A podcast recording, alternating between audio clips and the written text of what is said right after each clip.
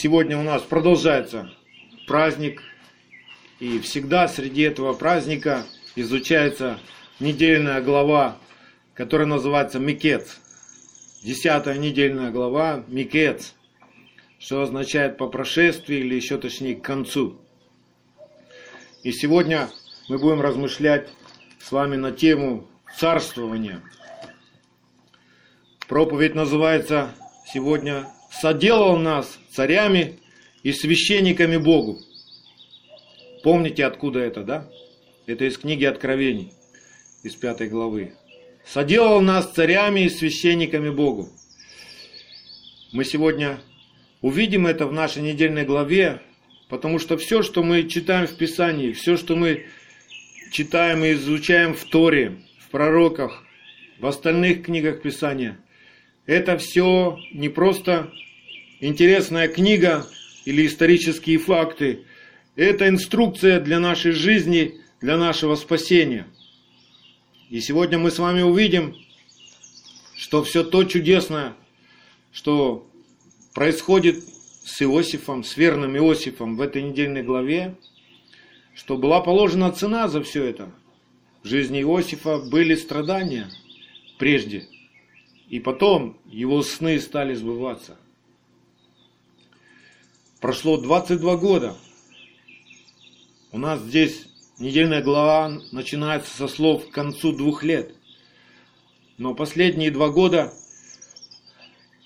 нужны были, чтобы обрезать сердце Иосифа от всякого упования на другого человека – вы помните, как предыдущая глава заканчивалась, да? что Иосиф истолковал сны хлебодара и виночерпия, эти сны исполнились, и он попросил виночерпия, чтобы тот вспомнил и замолвил словечко фараону, чтобы фараон смиловался и выпустил его из темницы.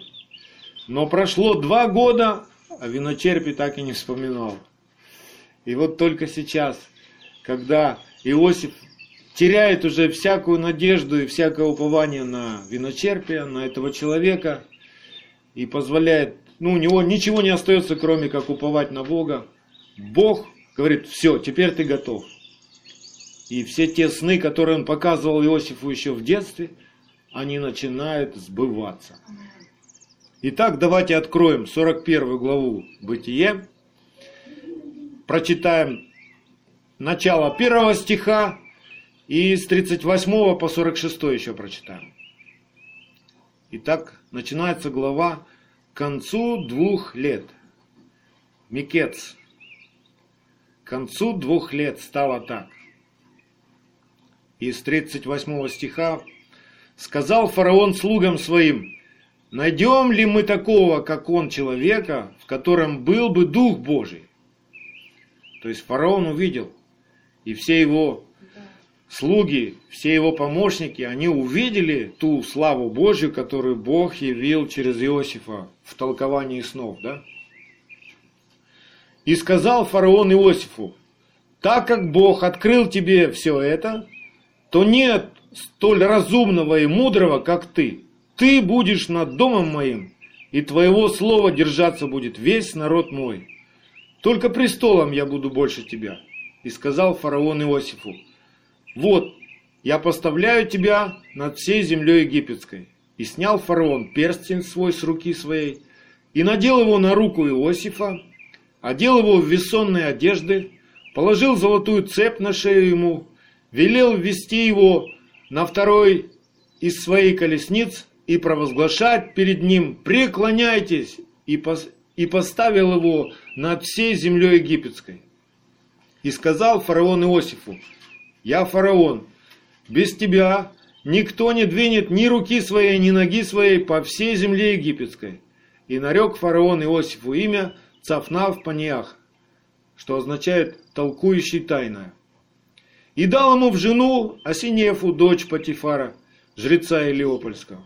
И пошел Иосиф по земле египетской. Иосифу, тут написано, было 30 лет, на самом деле Иосифу было 39 лет уже – от рождения, когда он предстал пред лицо фараона, царя египетского, и вышел Иосиф от лица фараона и пошел по всей земле египетской. И мы видим, как начинает происходить чудо в жизни Иосифа, да? Мы находимся с вами среди праздника Ханука, праздник, в который Израиль вспоминает чудеса и прославляет Бога за все чудеса. И вот в жизни Иосифа начинаются чудеса. Но что было перед этим? Перед этим было 22 года страданий, огненных испытаний, обрезания сердца. И Иосиф, мы знаем, он оставался верным Богу, несмотря ни на что. Несмотря ни на какие притеснения. Несмотря э, то, на то, как несправедливо к нему отнеслись братья. Как несправедливо пришлось поступить фараону, когда клевета пришла на Иосифа за то, что он посягнул на жену фараона, да? Ой, Патифар. И мы в Писании знаем, что апостолы, они учат, что страдания все, которые встречаются в нашей жизни, они кратковременные. И плотской наш ум думает, ну ничего себе, 22 года кратковременно. Почему, как это, как это понять, кратковременные? Когда нам плохо, нам кажется, время становится резиновым каким-то, да? Нам трудно, и мы ждем этого конца, ждем, ждем, он никак не приходит.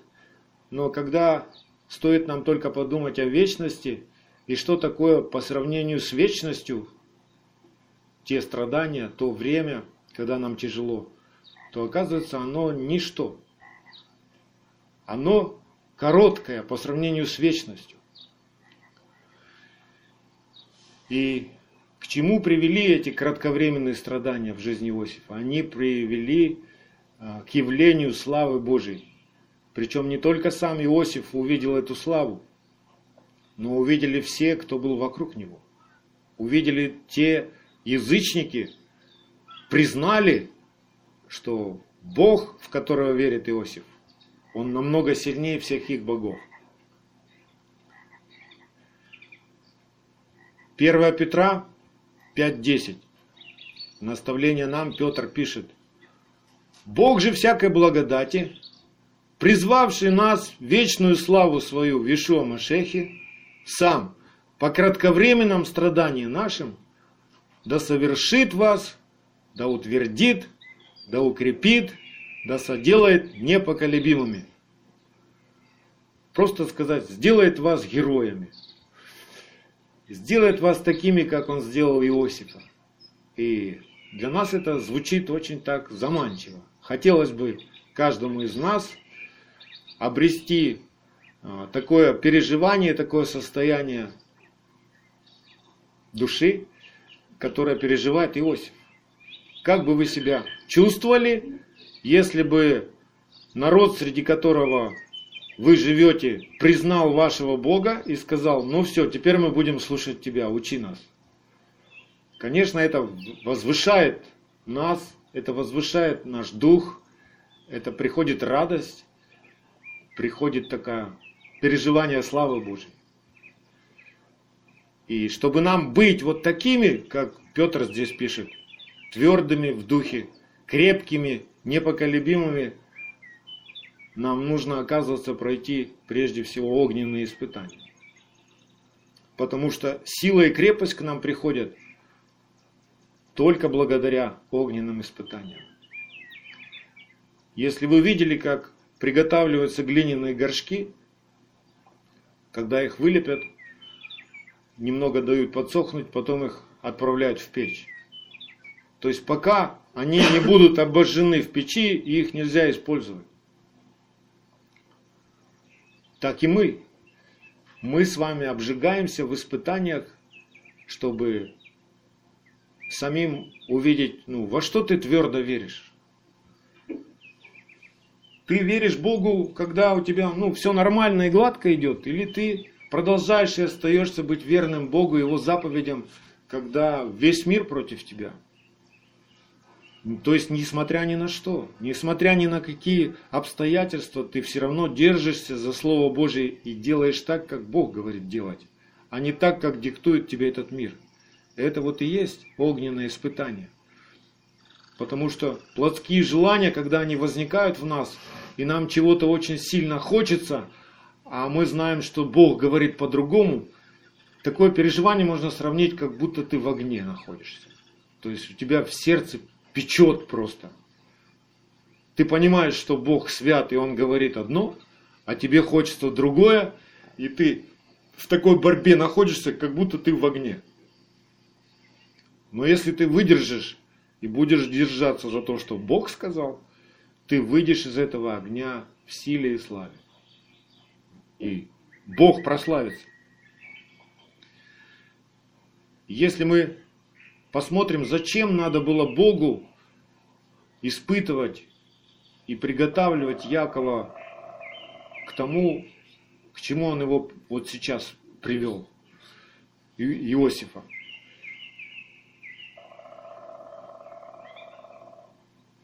Чтобы занять это положение, Иосифу надо было избавиться от всякого упования на человека, избавиться от всякого превозношения.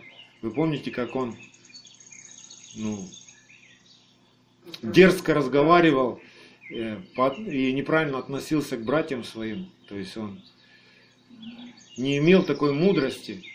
Да, Бог показал ему сны, но не сказал ему именно в это время и в этот час рассказать об этих снах своим братьям. И то, что он сделал, обозлило братьев. И начались испытания, начались сначала в яме в глубокой, потом в рабстве, потом в темнице, и, наконец, Бог выводит из тьмы в свет приготовленный сосуд, обожженный сосуд, готовый к употреблению, и наполняет его своей силой и своей славой, своей мудростью. Так в Псалме в 104 и написано об Иосифе. 104 Псалом с 19 по 22 стих. «Доколе исполнилось Слово Его, Слово Господне испытало его. Послал царь и разрешил его владетель народов и освободил его. Поставил его господином над домом своим и правителем над всем владением своим, чтобы он наставлял вельмож его по своей душе и старейшин его учил мудрости. Имеется в виду мудрости Божией. О чем, о чем все это? О чем здесь Бог нам хочет сказать? Он хочет нам здесь сказать, чтобы мы это поняли, чтобы это было нашим откровением, что услышанное слово, когда мы слышим это слово, да, оно попадает внутрь нас. Мы еще не видим, как оно исполняется в нашей жизни, и это все похоже как на сон. То есть ты просто услышал, ты просто что-то понял, ты просто что-то увидел, чего еще нет. И если ты это сохранишь в своем сердце, то обязательно то, что это слово говорит, то, для чего оно послано, оно исполнится в твоей жизни.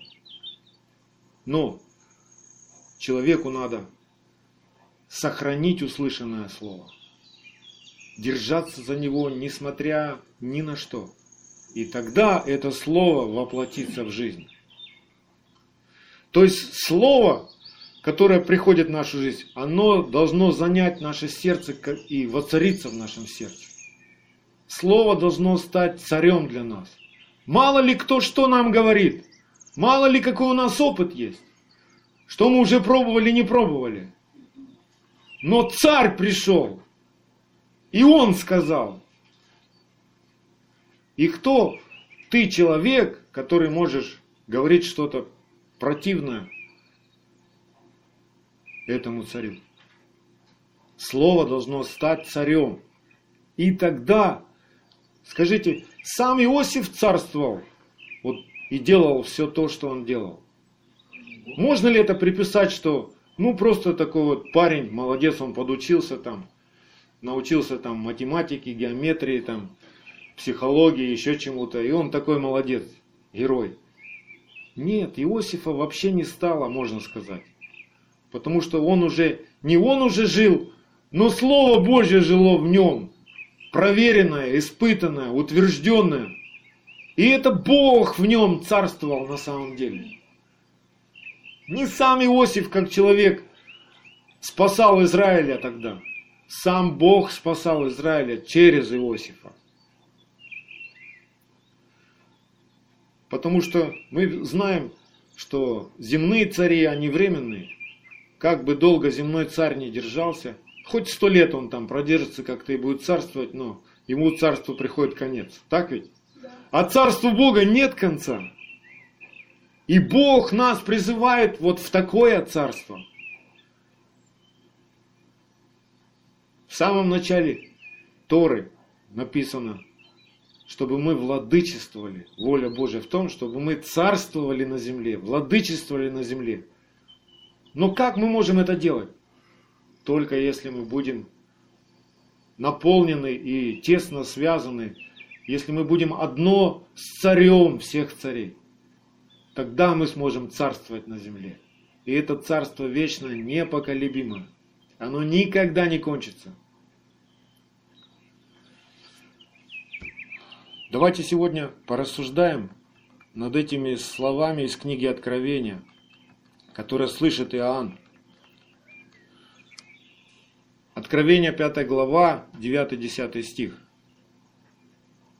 «Был заклан и кровью своей, искупил нас Богу из всякого колена, и языка, и народа, и племени, и соделал нас царями и священниками Богу нашему, и мы будем царствовать на земле. Кто-то не выключил микрофон. Пожалуйста, отключите микрофон. У кого дети разговаривают? Отключите микрофон. Что значит соделал нас царями-священниками? Что значит мы будем царствовать? Это что, мы уже все, мы уже цари? Просто вот поверили, что за нас заплачена такая цена, и только благодаря тому, что мы поверили, мы уже цари. Ну как бы и да, и как бы и нет. Я еще ничего не умею, я еще мало знаю, как я могу царствовать. Хотя я назван детем царя, я наследник. И мое наследие Царство Божье. У меня самое славное наследие.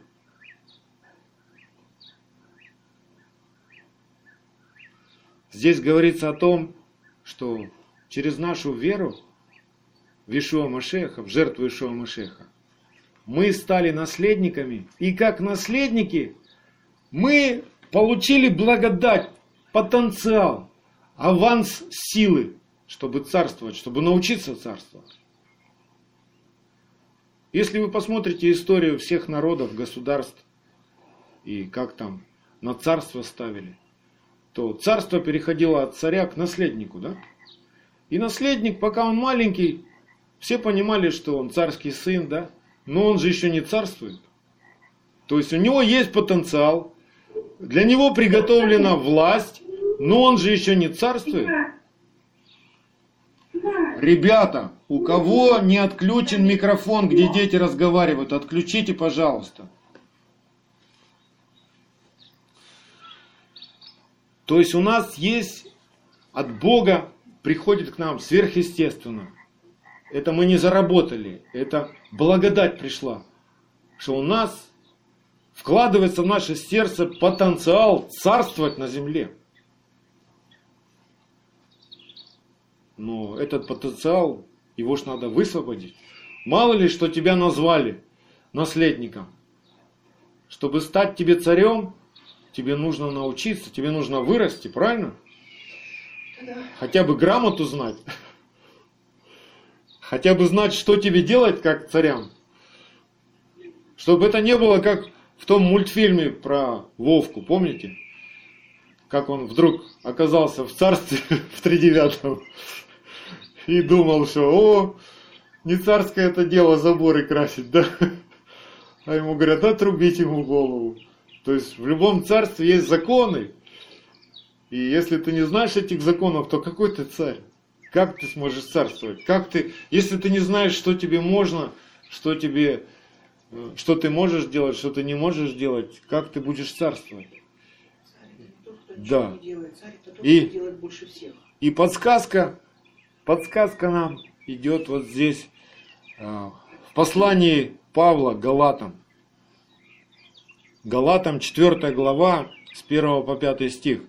Наследник, доколе в детстве, ничем не отличается от раба, хотя и господин всего. Он подчинен попечителям и домоправителям до срока отцом назначенного. Так и мы, доколе были в детстве... Тамила! Алло! Это у Тамилы. Тамила, отключи микрофончик, нажми. Нам, нажми на микрофончик, чтобы он был перечеркнутый в скайпе, в, в окошечке. Отключи ее, если можно ее, ее просто отключишь. Благослови Господь. Ишуа Машей. Итак, наследник, доколе в детстве, ничем не отличается от раба, хотя и господин всего. Он подчинен попечителям и домоправителям до срока отцом назначенного. Так и мы, доколе были в детстве, были порабощены вещественным началом мира. Но когда пришла полнота времени, Бог послал Сына Своего, который родился от жены, подчинился закону, чтобы искупить подзаконных, чтобы нам получить усыновление.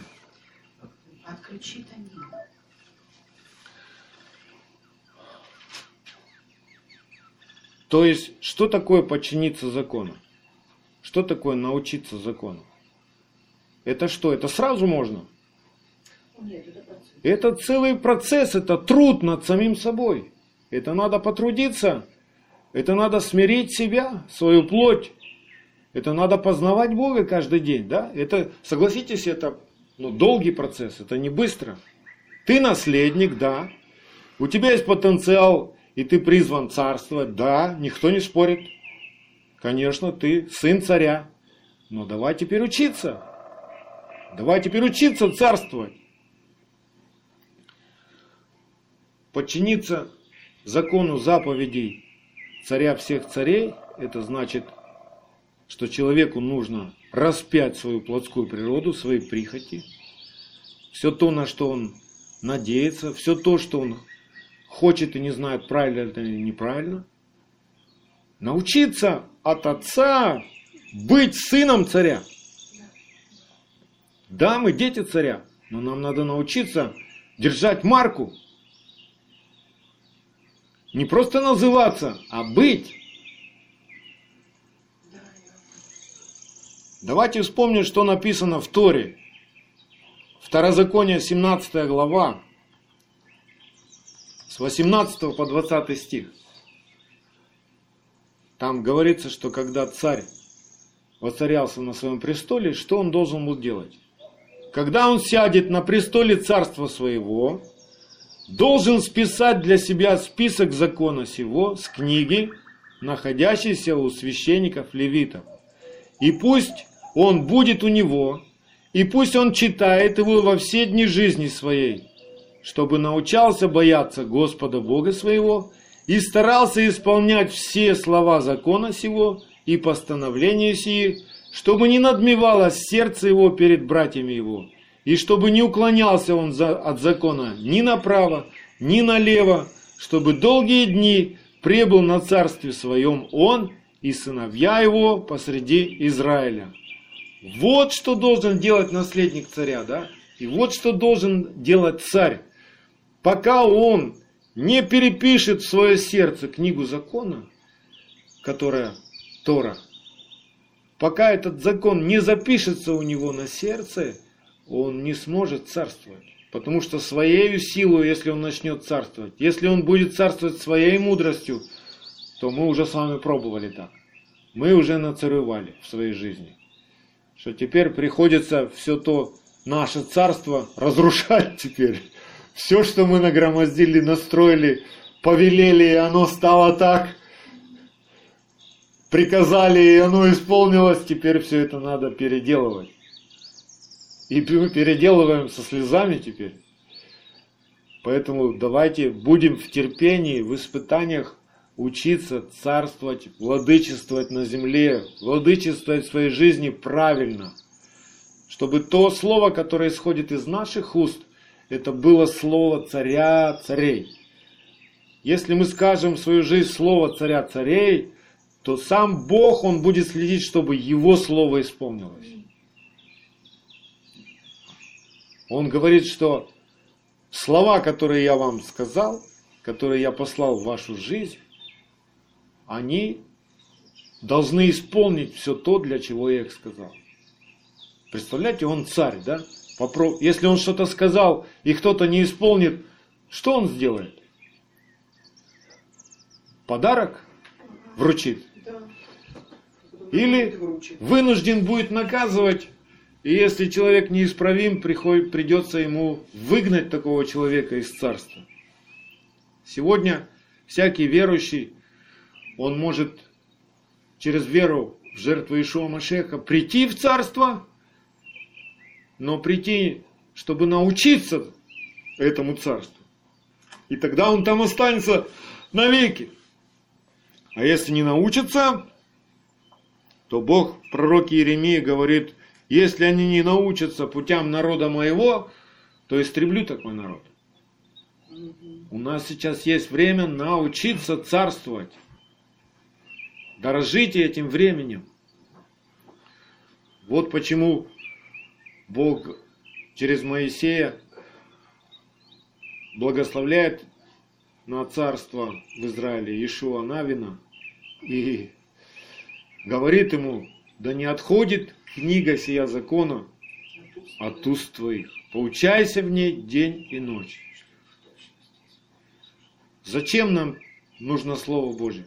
Чтобы мы навели порядок в своем сердце, в своей жизни, и чтобы народы, сидящие во тьме, которые живут вокруг нас, они увидели свет. Они увидели правду. И были спасены от беззакония. Яков пишет в наставление Якова 2.8. Если вы исполняете закон царский по Писанию, возлюби ближнего твоего как себя самого, хорошо делаете. Хорошо мы делаем когда? Когда исполняем закон царский. Что это за закон царский? Это и есть Тора. Заповеди царя, всех царей. 1 Петра 2.9. 1 Петра 2.9. Вы род избранный, царственное священство, народ святой. Что такое святой? Отделенный Богу из тьмы. Люди, взятые в удел. В чей удел? Божий. В Божий удел, в Божье царство чтобы возвещать совершенство призвавшего вас из тьмы в чудный свой свет. Только в этом случае мы соответствуем этим определениям.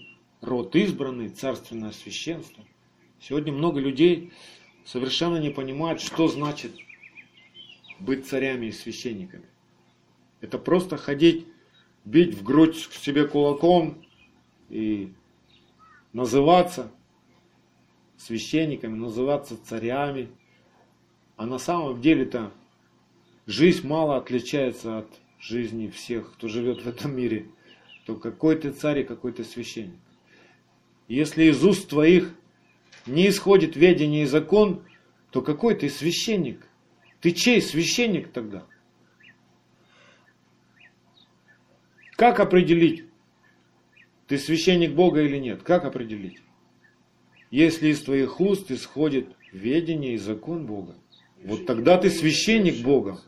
А если из твоих уст выходит человеческая мудрость просто или манипуляции какие-то, то есть просто у тебя есть микрофон в руках, и, и вокруг тебя много людей, и ты их чему-то учишь, ну, все будет проверено в огне.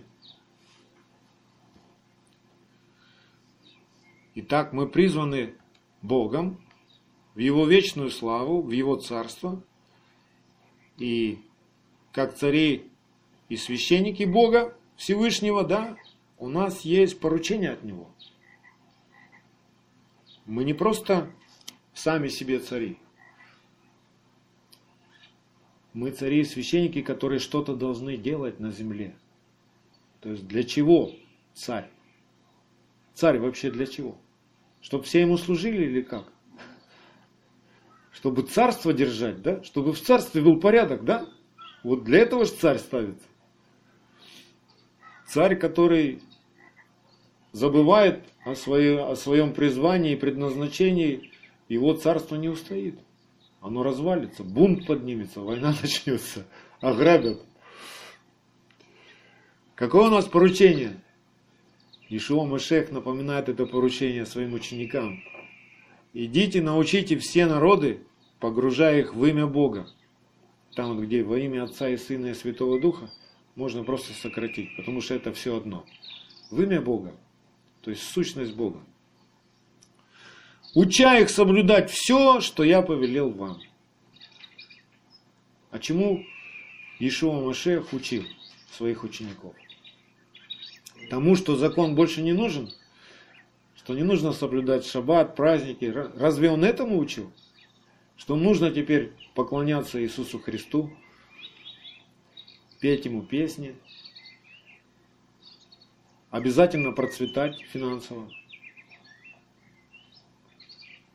Ишуа этому учил. Ишуа учил, как человеку соблюдать заповеди. То есть он раскрывал этот секрет что значит соблюдать заповедь?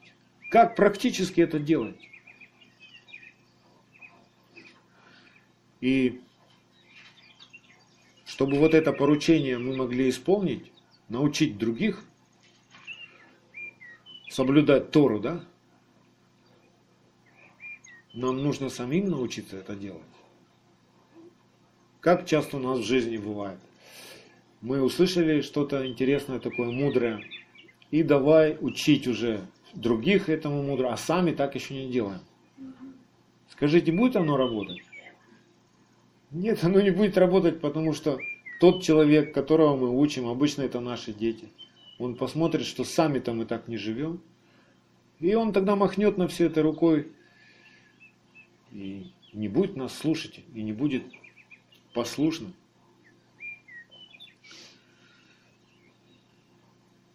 1 Коринфянам, 3 глава, с 11 по 15 стих, там Павел пишет, что наше учение, пока мы учимся соблюдать заповеди, оно похоже на огонь, что мы пребываем в огне, как обжигаемся прямо. Что в огне происходит вообще? Вот когда плавят золото, когда плавят серебро. Да, все шлаки поднимаются, отделяются, и выходит чистый материал. Вот зачем нам нужен огонь. Когда мы с вами изучаем Тору, заповеди Его, эти заповеди как меч проникают в наше сердце, и все то, что неправильное в нас есть, все нечистое, отделяется от нас, обрезывается наше сердце. Да? Вот об этом пишет Павел Коринфянам, никто не может положить другого основания, имеется в виду в нашем сердце. Основания для нашей жизни, нашей веры, убеждения нашего, нашего царства, да? Кроме положенного, которое есть Ишуа Машех. А мы знаем, что он Слово Божье, живое, исполняемое Слово Божье. Строит ли кто на этом основании из золота, серебра, драгоценных камней, дерева, сена, солома, каждого дела обнаружится. То есть о чем здесь говорится? Серебро, камни драгоценные, дерево, золото. То есть у нас разное происхождение. Мы, у нас разный возраст. И это все можно сравнить ну, с, с таким, что может сгореть, а может остаться. То есть мы все как бы алмазы, да, или драгоценные какие-то камни, но мы извозюкались в нашей прежней жизни. И Бог хочет это не просто отмыть, очистить, да, но просто обжечь нас. Если кто-нибудь из вас видел когда-нибудь ископаемое золото, то вид у него неприглядный. Но стоит его переплавить, и оно обретет ну, прекрасный вид. Да? Точно так же все драгоценные камни. Сразу вид не очень, но стоит его отшлифовать, огранку дать, и это уже драгоценность, это уже украшение. Вот то же самое Бог с нами делает. Он переплавляет нас, шлифует нас, огранку дает, чтобы мы сверкали в этом мире, чтобы с нами было интересно, чтобы все увидели Его славу, Его труд в нас. Ведь это Он нас шлифует. Ведь это Он нас переплавляет. Ты был один и стал другой. И все уже говорят, ты какой-то чокнутый стал. Да, ты не такой, как мы. Мы, мы воруем, а ты не воруешь. Что произошло? Произошла переплавка. Произошла шлифовка и огранка. Они говорят, застегнулся. Да, застегнулся, да. И дальше я читаю. Каждого дела обнаружится, ибо день покажет. Какой именно день? День Господень, да? Великий и страшный. Покажет. Потому что в огне открывается, и огонь испытывает дело каждого, каково оно есть. То есть Слово Божье, в конце концов, все будет проверено на соответствие Слову Божьему. Если не соответствует Слову Божьему, в огонь вечный, неугасимый. Да? Только что такое огонь? Мы с вами знаем, что это Тора, огонь закона. Да? Он проверяет качество, он проверяет Божье или не Божье, чистое или нечистое. Только Тора проверяет. Правда или ложь. Святое или не святое? У кого дело, которое он строил, устоит, тот получит награду. А у кого дело сгорит, тот потерпит урон. Впрочем, сам спасется. И вот здесь у нас невежественный перевод сделан синодальным. Спасется как бы из огня написано у нас, синодально. И такое, знаете, приходит мысль такая, ну, все равно спасусь. Все равно спасусь. Ну, я хочу уточнить, что здесь написано. И в точности здесь, в греческом переводе, смысл такой. Сам спасется, но также через огонь. Вот как правильно. То есть, да, ты спасешься, да, все, что ты вот как жил, образ жизни. Но если ты, как тот разбойник, в конце жизни своей на кресте покаешься, и тебе остается последний вздох, то ты прибудешь в Царстве Божьем. Но награда тебе, ну какая тебе награда? Ты ничего не построил. Ну будет какая-то награда, что ты пришел в Царство Божье, все. А, да, а то, что ты, то, что ты построил, все сгорело. Все, куда ты израсходовал себя, все свои силы, все свое время. Мы строили, строили, наконец построили. Оно никуда.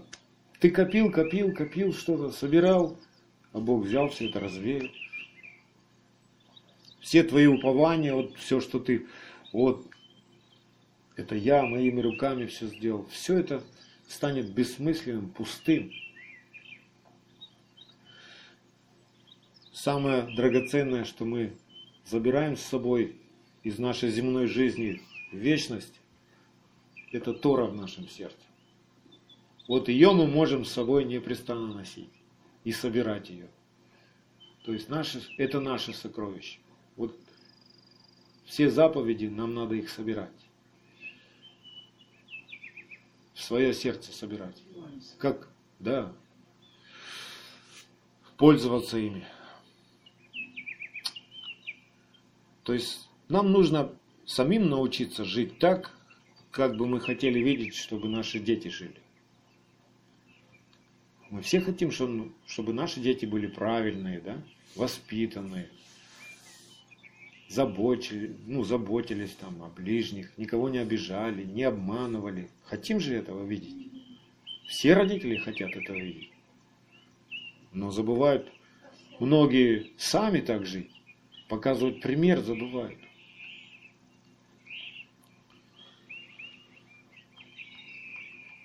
Хочу вам рассказать одну еврейскую притчу. Притчу еврейского мудреца. Приходит к отцу дочь и говорит, отец, я так устала, у меня такая тяжелая жизнь, такие трудности, проблемы, я все время плыву против течения, у меня нет больше сил. Что мне делать? Отец вместо ответа поставил на огонь три одинаковых кастрюли с водой. В одну кастрюлю бросил морковь, в другую положил яйцо, а в третью насыпал зерна кофе. И через некоторое время он вынул из воды морковь и яйцо, налил в чашку кофе из третьей кастрюли и спрашивает дочь, что изменилось.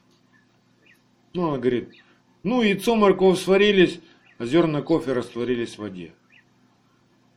Отец говорит, нет, дочь моя, это лишь поверхностный взгляд на вещи. Посмотри, твердая морковь, побывав в кипятке, стала мягкой, и податливой. Хрупкое жидкое яйцо стало твердым.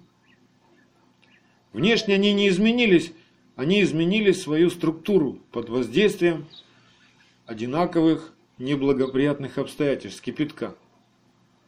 Так и люди, сильные внешне, могут расклеиться и стать слабыми там, где хрупкие и нежные лишь твердеют и окрепнут. «Ну а кофе?» – спросила дочь. А вот это самое интересное. Зерна кофе полностью растворились в новой враждебной среде и изменили ее. Превратили кипяток в великолепный ароматный напиток. Есть особые люди, которые не меняются в силу действующих обстоятельств. Они изменяют сами обстоятельства и превращают их в нечто новое и прекрасное, извлекая пользу и знания из ситуации. Не нравится еврейская мудрость. Так все просто. Ешуа Машех, он тоже раскрывал кому-то секреты Царства Божия, а кому-то притчами говорил. Да? И мы, нам надо научиться искать ключи к сердцу человека, то есть видеть, стоит ему сейчас открывать глубины духовные, или сначала ему притчу рассказать, чтобы он задумался. То есть нельзя каким-то одним шаблоном достигать сердца человека. И это мудрость Божья. Поэтому, Боже, дай нам такую мудрость. Ишуа, когда служил здесь на земле, написано, что он знал, что в человеке. И нам надо видеть. Что сказать человеку? Как принести ему благую весть о спасении и о Царстве. Просто прочитать что-то из Евангелий, из Торы, или рассказать сначала притчу.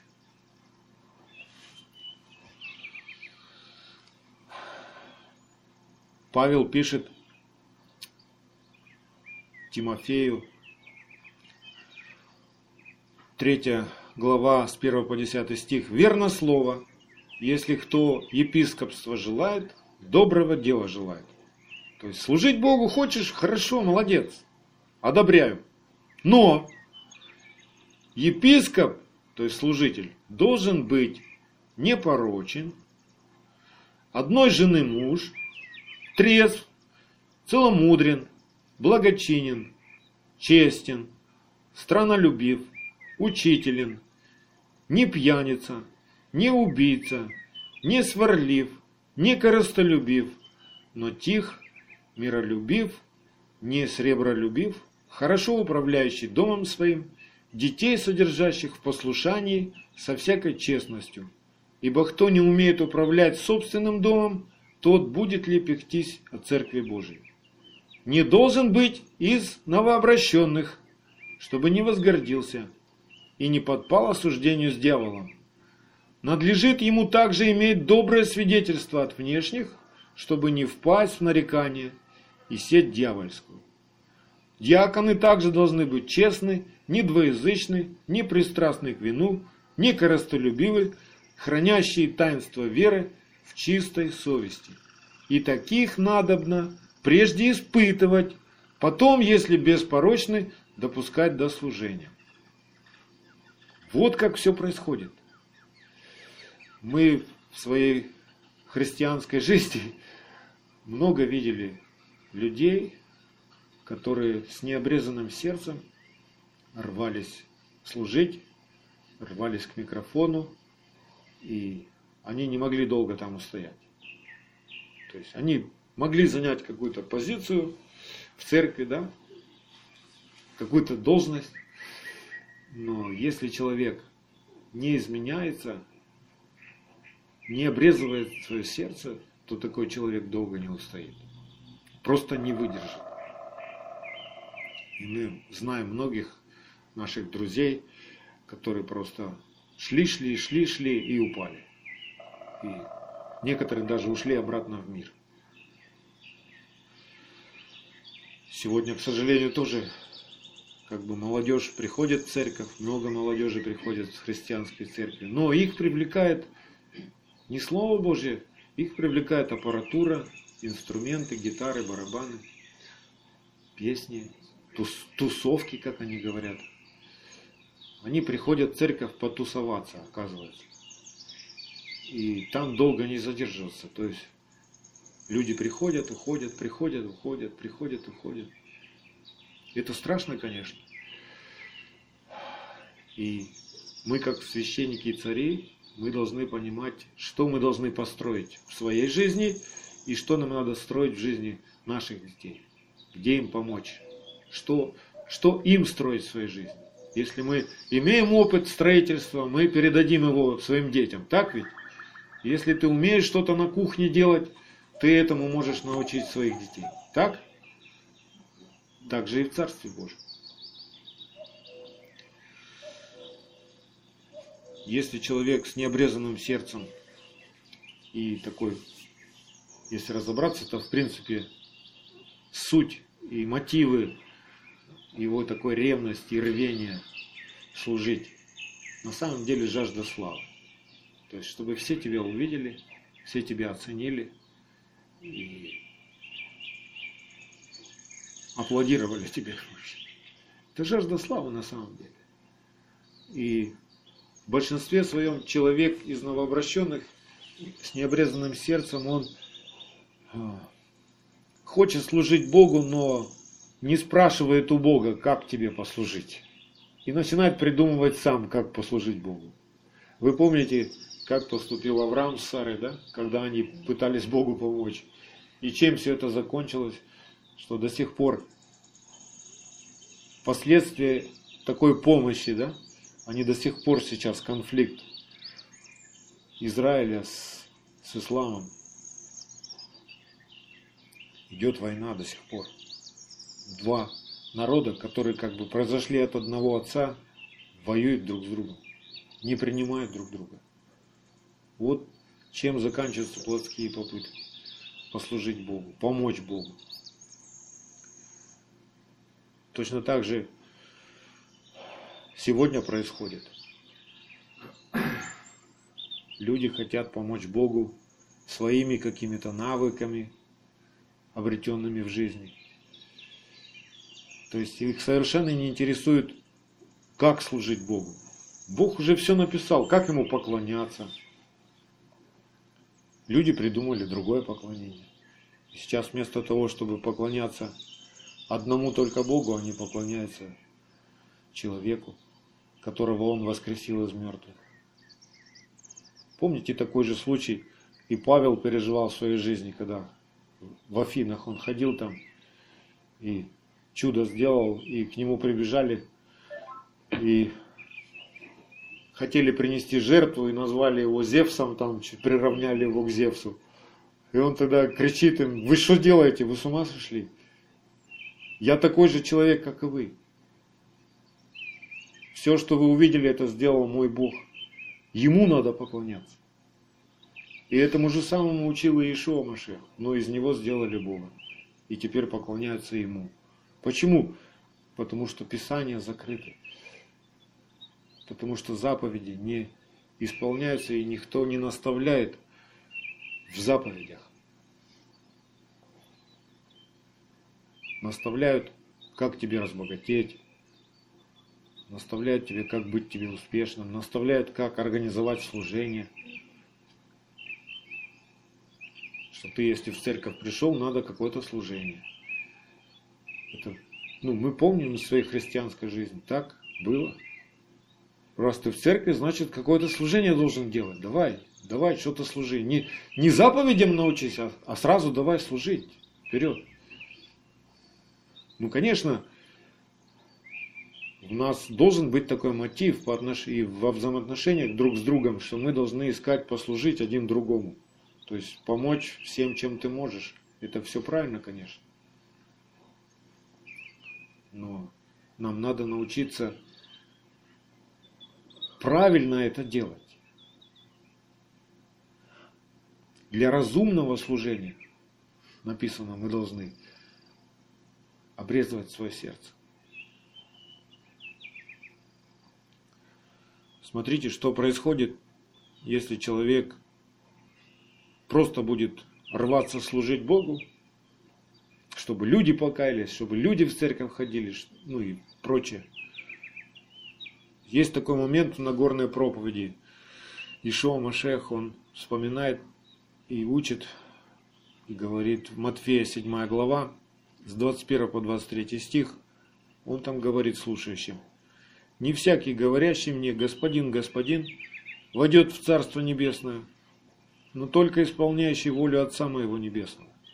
Многие скажут мне в тот день, Господин, Господин, не от Твоей воли имени мы пророчествовали, Сколько сегодня людей пророчествуют, пророческие служения, пророческие конференции организовывают. Есть церкви и собрания, где все пророки. Да, мы знаем, вот нам рассказывали наши друзья из, из Америки. Там есть прямо целые церкви, все пророки там собираются. Сон пророков, короче. Не твоим ли именем бесов изгоняли? Сегодня есть служение освобождения и такие шоу устраиваются. Если вы слышали, у нас здесь на Украине даже есть центр возрождения такой, где там бесов гоняют постоянно. Не твоим ли именем многие чудеса творили? И сегодня есть конференции чудес – и служителя, которые вот только чудо. У нас есть знакомый, который с чудом ездит по, по всем этим самым, у него пыль появляется золотая на руках, и он всем показывает. Но при этом не наставляет в Торе никого. Просто показывает пыль. И все. Пыль в глаза пускает, можно так сказать. Люди они ищут чудес. Это склонность, человек хочет видеть что-то такое, что ему ничего не надо делать, и раз оно сделалось. Ну, чудо, конечно. Но есть, и сегодня многие научены, что, ну, раз ты поверил в Иисуса Христа, и теперь ты живешь по благодати, то просто оно все должно само у тебя делаться, и все. То есть ты не напрягайся, ни, нигде ни сил никаких не прикладываешь, благодать. Вот так учат людей. А еврейские мудрецы не учат, что если человек вот так вот научен и так думает, что благодать это, это значит мне ничего не надо делать, трудиться не надо, то говорит, на самом деле такой человек деградирует вообще. То есть он не понимает совершенно, что такое благодать. Благодать это сила. Это сила от Бога, чтобы ты что-то делать начал. Вот что такое благодать. Тебе ее принять надо и пользоваться ей, высвободить ее из себя. Чтобы она из тебя исходила теперь.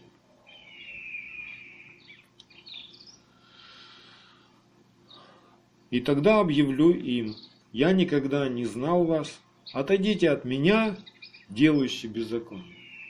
Вот какой критерий в Царстве Божьем. Послушен ты закону Божьему или не послушен. Этим все определяется. Там не определяется, сколько чудес в твоей жизни произошло в твоем служении. Потому что, друзья, все чудеса делает только Бог. Ни экстрасенс, ни ведьма, ни колдун, ни какой-нибудь там служитель чудес. Бог только один делает чудеса. В Израиле это знают. А в этом мире думает, что вот пойди, он там приезжает служитель какой-то, пойдем, у него чудеса, пойдем к нему. Мне нужны чудеса, пойдем к нему. Не к Богу пойдем, а к нему пойдем, на его конференцию пойдем. Мы раньше тоже такие были. Мы ездили там, искали. Для нас было это попасть на конференцию там Бенни Хина, это о, это ты что, Бенни Хин приехал. Это ж там чудеса происходят, исцеление. Поедем на Бенихина, все друг другу говорят. Поехали на Бенихина. Не к Богу пошли, а на Бенихина пошли.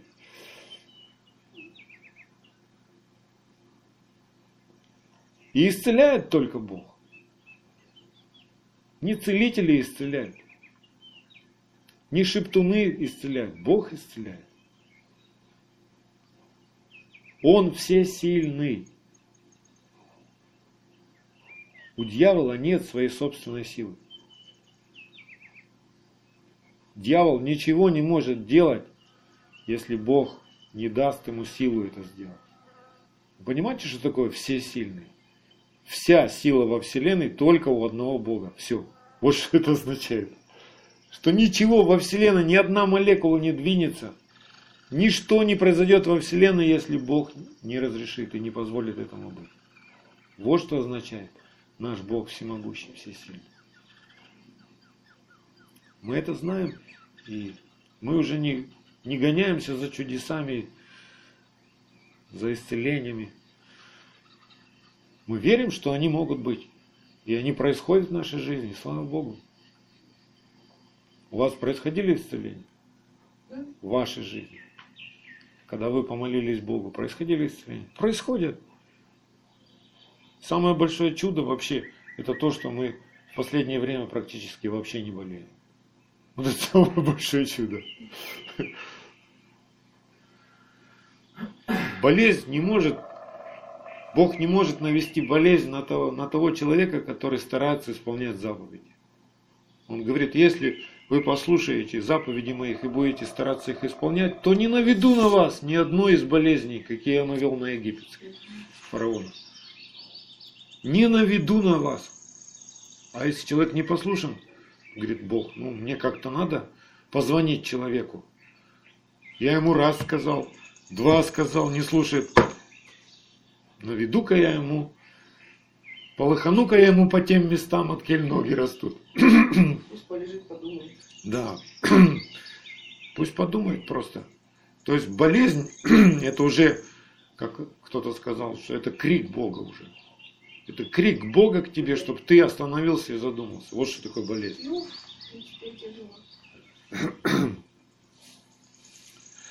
Смотрите, что пишет Павел во втором послании фессалоникийцам, вторая глава, с 9 по 12 стих.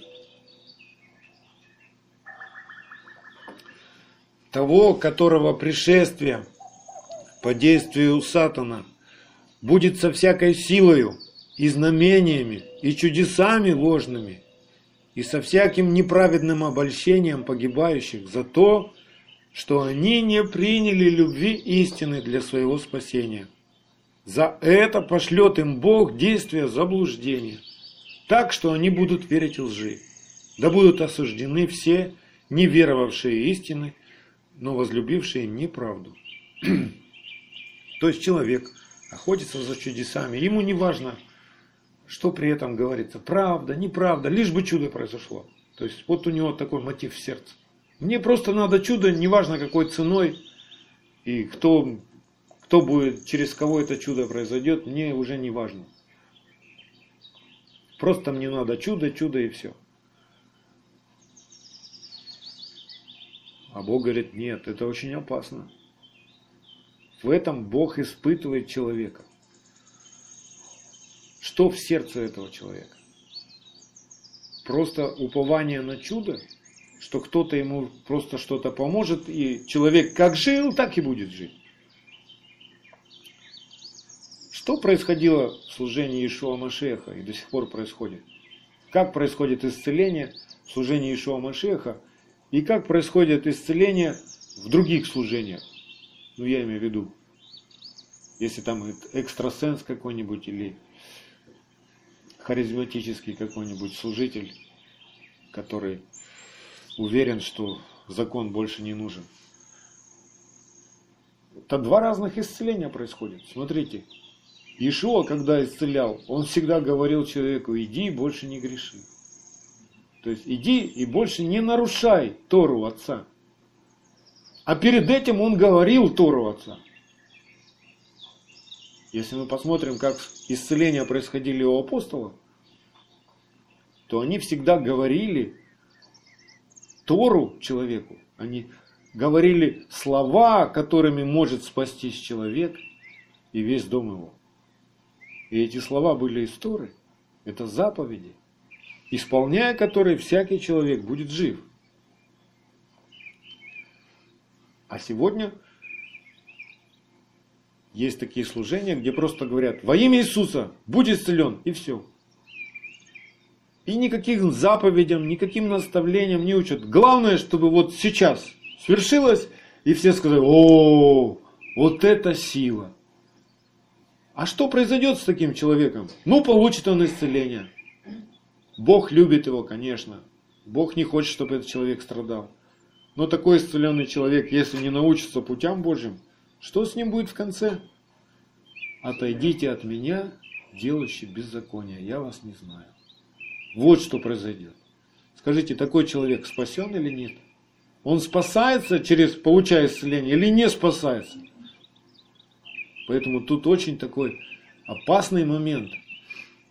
Если человек принимает исцеление, но при этом нет наставления в заповедях, такой человек попадает в обольщение. Он говорит, о, так ничего делать не надо, просто придешь, за тебя помолятся, и все. И все, мне ничего не надо делать. Он не понимает, откуда болезнь взялась. Какая причина болезни. А причины болезни написаны во Второзаконии, 28 глава, с 15 стиха, там написаны все причины. Что если ты не послушаешь, не будешь исполнять заповеди мои, то придут на тебя все проклятия сии. Точно так же сегодня освобождают типа от проклятий там. Скажут, во имя Иисуса разрушаю там проклятие и все. И такой человек весь на, на эмоциях там, фу, мне легче стало. Через месяц опять этот человек приходит, ну еще помолитесь. Опять что-то тяжело стало, помолитесь. Помолились опять, на пару часов легче стало. Он же как понимает, что за него молятся, как Бог уж молится за меня. И что-то там эмоционально происходит. Но от проклятия человек освобождается только, если он познал истину. А что такое истина? Закон Бога, закон заповеди. И истина освобождает его. Сегодня говорят человеку, запрещают вообще употреблять алкоголь, да? вино там, говорят, это грех, это вообще, хотя в Писании нету нигде этого, что это грех. И просто человеку говорят там, не пей, нельзя. Ну и человек старается, не пьет, не пьет, не пьет. И эта пружина внутри него сжимается, сжимается, он становится психованным, он становится злой. То есть оно в другом месте начинает выстреливать, да? Но человек на самом деле Желание-то у него это осталось, просто он его спрятал, забетонировал, он не освободился от него. Если он попадет в какое-нибудь общество, где никто не знает, не видит его, да, он может там так отвязаться, что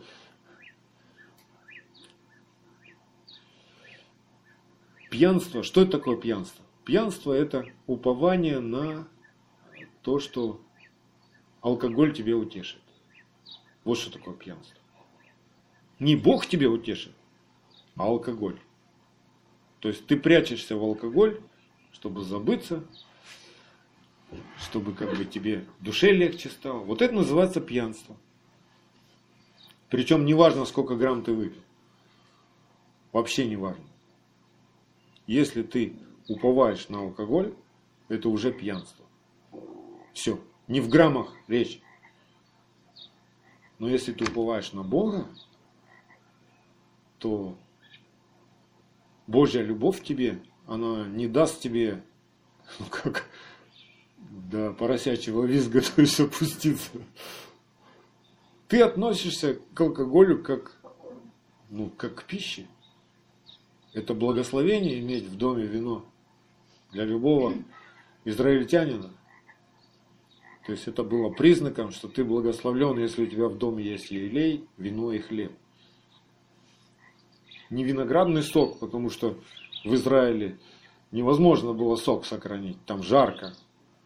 Попробуйте выдавить сок виноградный в жару. Что с ним произойдет? Он начинает бродить сразу. Поэтому когда ты знаешь истину, вот истина тебя освобождает от пьянства. А просто запреты никогда тебя не освободят от пьянства. Ты будешь тайный пьяница просто. Никто не видит твоего сердца, но там-то у тебя это осталось, неразрешенное.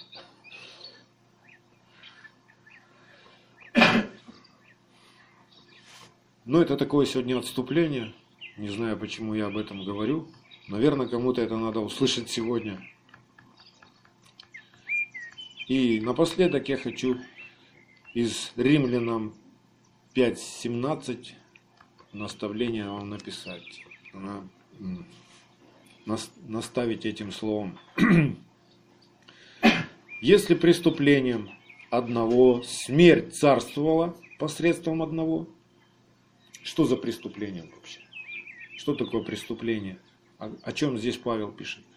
Нарушение заповеди, да? То есть у Адама была заповедь, не ешьте от этого дерева. Это заповедь? Это Бог сказал? Да. Римлянам 5.17. А он приступил эту заповедь. И смерть пришла, и начала царствовать.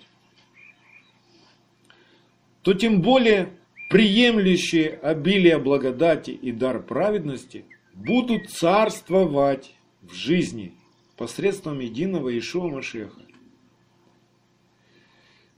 И здесь нужно пояснить, что такое обилие благодати, дар праведности, что такое посредством единого Ишуа Машеха. Это все о Слове Божьем. Благодать к нам приходит из Слова Божьего. Праведность нам приходит из Слова Божьего. И пребывать в Ишуа Машехе, это значит пребывать в исполняемом Слове Божьем. Не просто знать, что Бог воскресил его из мертвых, а жить, как он жил, то есть таким же образом жизни. И он до сих пор живет этим образом жизни. Я часто ставлю в тупик нынешних верующих и спрашиваю, а что сейчас делает Иисус Христос на небесах? Что Он сейчас делает? То есть Он что, нарушает там заповеди или как? Или Он продолжает соблюдать их? И они не могут дать ответ. И последнее, 2 Тимофею, 2 глава, 11-12 стих. Верно слово, если мы с ним умерли, что значит умерли? Легли в гроб или что это такое?